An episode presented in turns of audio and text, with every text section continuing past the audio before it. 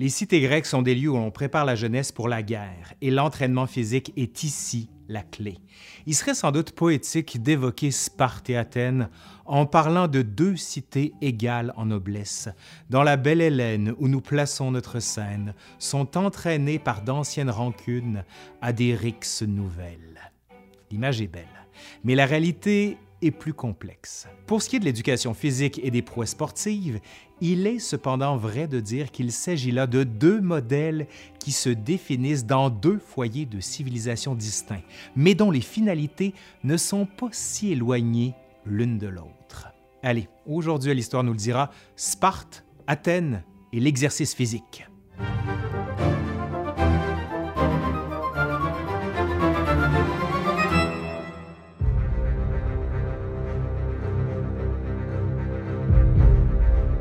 À Sparte, où règne un État aristocrate autoritaire et militaire, le sport apparaît au cœur de la formation, donc de l'éducation. Tandis qu'à Athènes, berceau pendant un temps de la démocratie, les performances physiques s'intègrent au cadre religieux et social, voire politique. Au sud du Péloponnèse, situé sur la plaine de Laconie, Sparte, aussi appelée Lacédémone du nom de son fondateur, a donné au monde grec des héros célèbres comme Léonidas, qui a vaillamment combattu à la bataille des Thermopyles et dont l'excellence et la puissance ont enchanté toute la Grèce. Léonidas, comme nombre de ses compatriotes, est passé par la rude école spartiate, dont le qualificatif utilisé aujourd'hui en français est synonyme de rigueur et d'austérité. Ce modèle d'éducation est sans doute le plus connu.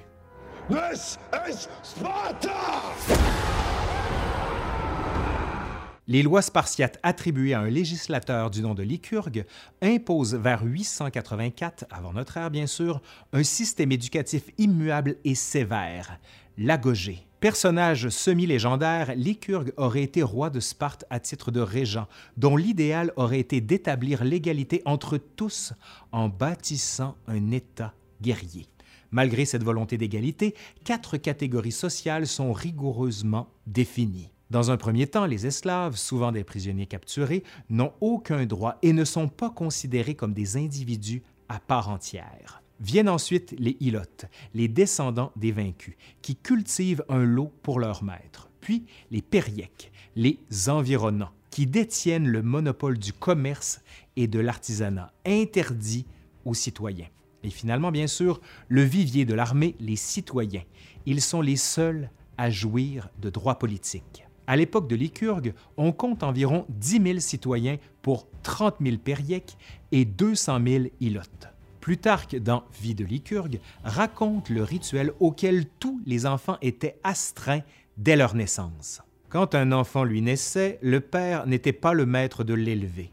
Il le prenait et le portait dans un lieu appelé l'éché, où siégeaient les plus anciens de la tribu ils examinaient le nouveau-né. S'il était bien conformé et robuste, ils ordonnaient de l'élever et lui assignaient un des 9000 lots de terre. Si au contraire il était malvenu et difforme, ils l'envoyaient en un lieu appelé les apothètes, qui était un précipice du Teget. Ils jugeaient en effet qu'il valait mieux pour lui et pour l'État ne pas le laisser vivre, du moment qu'il était mal doué dès sa naissance pour la santé et pour la force. On connaît tous cette citation avec le film The 300 de Zack Snyder sorti en 2007.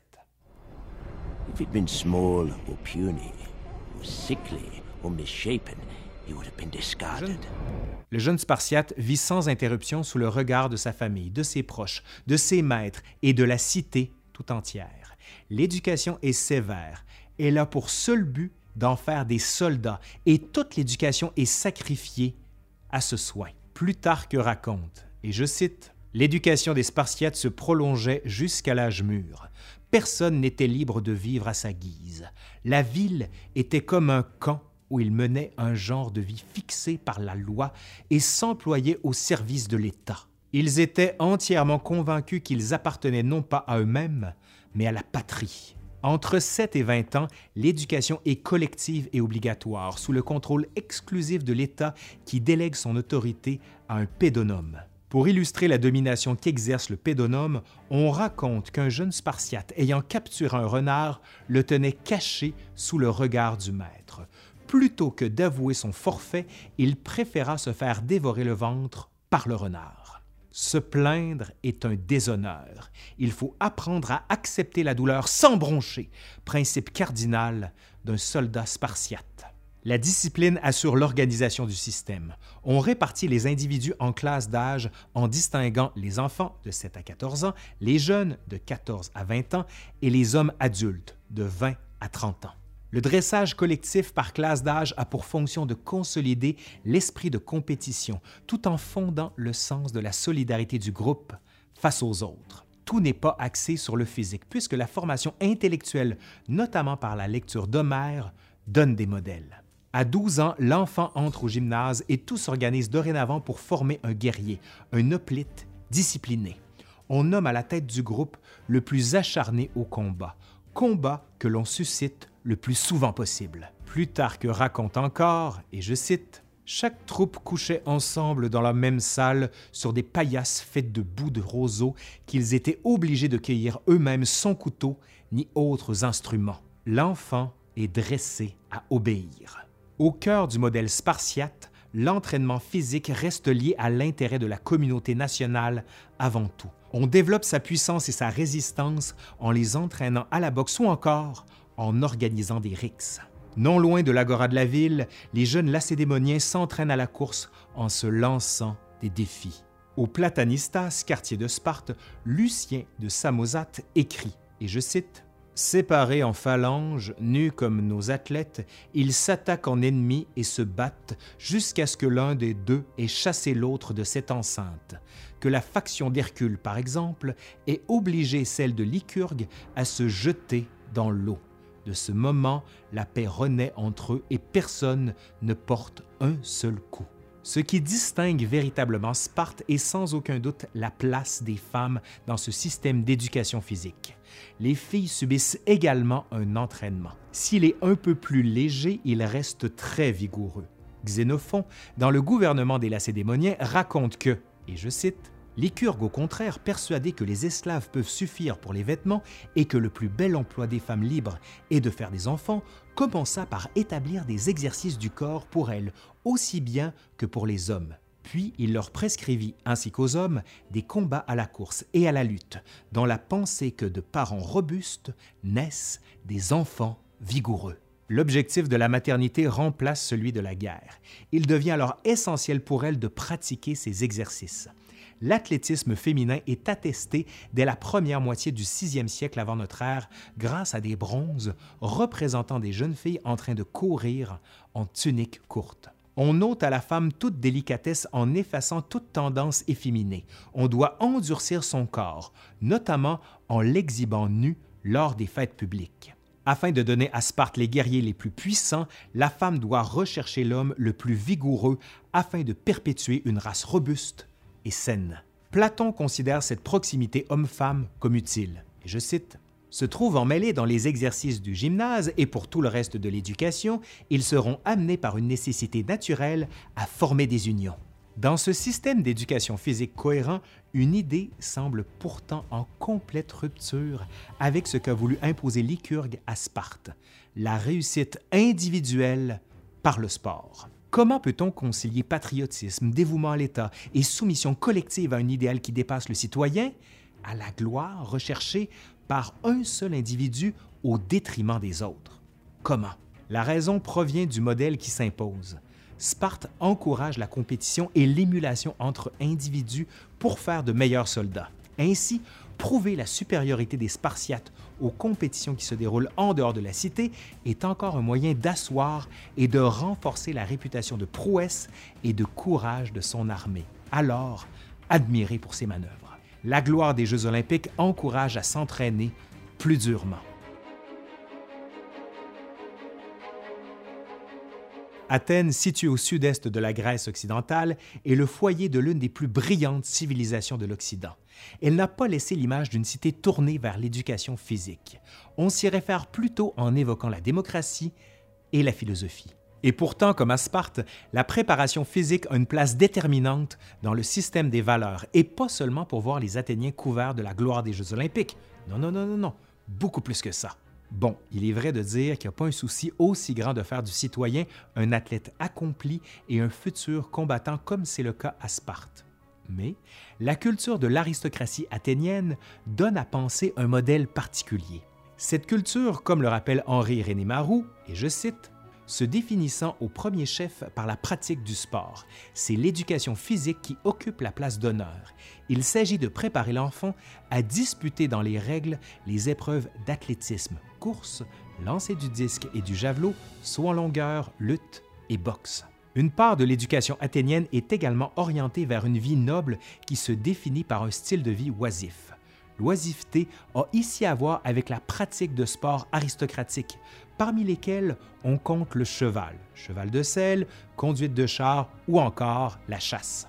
Les familles nobles ont d'ailleurs l'habitude d'attribuer à leurs enfants, en référence à la noblesse de l'équidé, des noms composés de hip ou hippos pour faire distinguer.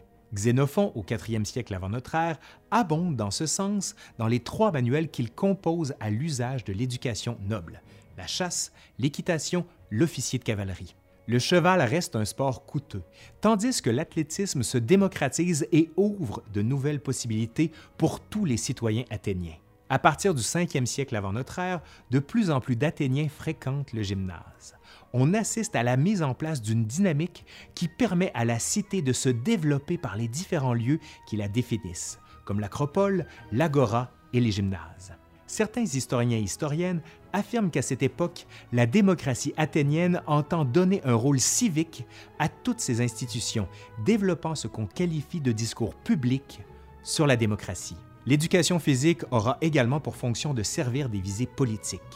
Quand Solon voulait calmer Athènes, quand Pésistrate et Périclès voulaient faire progresser Athènes, quand Thémistocle et Simon voulaient diriger Athènes et quand Lycurgue voulait revitaliser Athènes, leur attention portait sur l'athlétisme, souligne l'historien Donald G. Kyle. Les exercices physiques sont partout, notamment lors des Panathénées, en l'honneur d'Athéna, grande fête rituelle qui se déroule dans la cité à tous les quatre ans au commencement de l'année. Cette manifestation se déroule au mois d'Hécatombéon, juillet aujourd'hui, et qui dure neuf jours selon les volontés de Solon. En plus des différentes manifestations culturelles, on compte des compétitions physiques. Sous forme de pentathlon, cinq épreuves sont destinées aux enfants qui regroupent la lutte, la course, le saut, le lancer du disque et le javelot. On proclame vainqueur celui qui termine premier dans au moins trois épreuves sur cinq. En 566 avant notre ère, on détermine que les récompenses pour les différentes épreuves seront des amphores remplis d'huile. On associe l'amphore à un caractère sacré qui entre dans le système des cadeaux que s'offre l'élite athénienne à l'époque. Donner une amphore remplie d'huile correspond ainsi à reconnaître aux vainqueurs des épreuves un statut symbolique que peu de gens possèdent dans la cité. On a retrouvé nombre de ces amphores qui illustrent certains des grands moments des Panathénées. L'huile d'olive a également une valeur marchande particulièrement importante.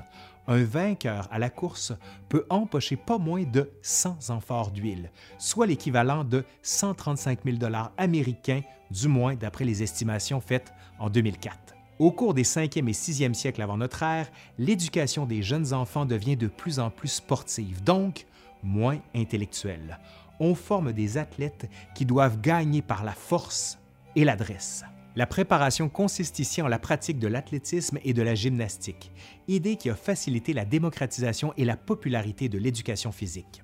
Contrairement à Sparte, la famille est plus présente. Les jeunes continuent à vivre en son sein en dehors des heures réservées à l'école et au gymnase. L'éducation aristocratique devient l'éducation de tous les enfants athéniens en se démocratisant grâce à la création de l'école. La cité se dote de nouveaux lieux pouvant former et accueillir des compétitions, comme les gymnases, mais aussi les stades, comme au IVe siècle avant notre ère, avec le stade panathénaïque qui peut accueillir jusqu'à 50 000 personnes et qui sera d'ailleurs reconstruit pour la présentation des premières Olympiades modernes en 1896. Ainsi, Athènes et Sparte montrent à quel point les sports définissent l'ordinaire et l'extraordinaire des cités. Mais cette volonté d'imposer l'éducation physique est également tributaire d'un système de pensée qui va de la théorisation de la gymnastique à l'importance que prend la médecine par rapport à celle-ci. Allez, c'est fini pour aujourd'hui. J'espère que ça vous a plu. Si vous avez aimé la vidéo, vous savez quoi faire. Un pouce par en l'air, un commentaire. Vous faites vivre la vidéo. Allez, je suis Laurent Turcot de l'Histoire nous le dira et je vous dis à la prochaine. Vaya.